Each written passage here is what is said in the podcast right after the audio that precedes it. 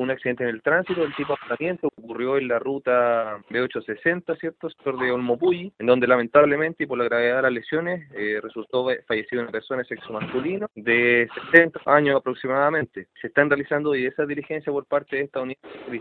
para la búsqueda del vehículo y otras diligencias tales como buscar testigos, empadronar obviamente los mismos y eh, realizar inspecciones oculares para verificar la existencia de cámaras en el lugar. Pero al momento no hemos tenido éxito ¿cierto?, en la, búsqueda de este conductor, ya que al tratarse de un sector rural eh, se hace un poco más compleja la búsqueda del conductor y del mismo vehículo.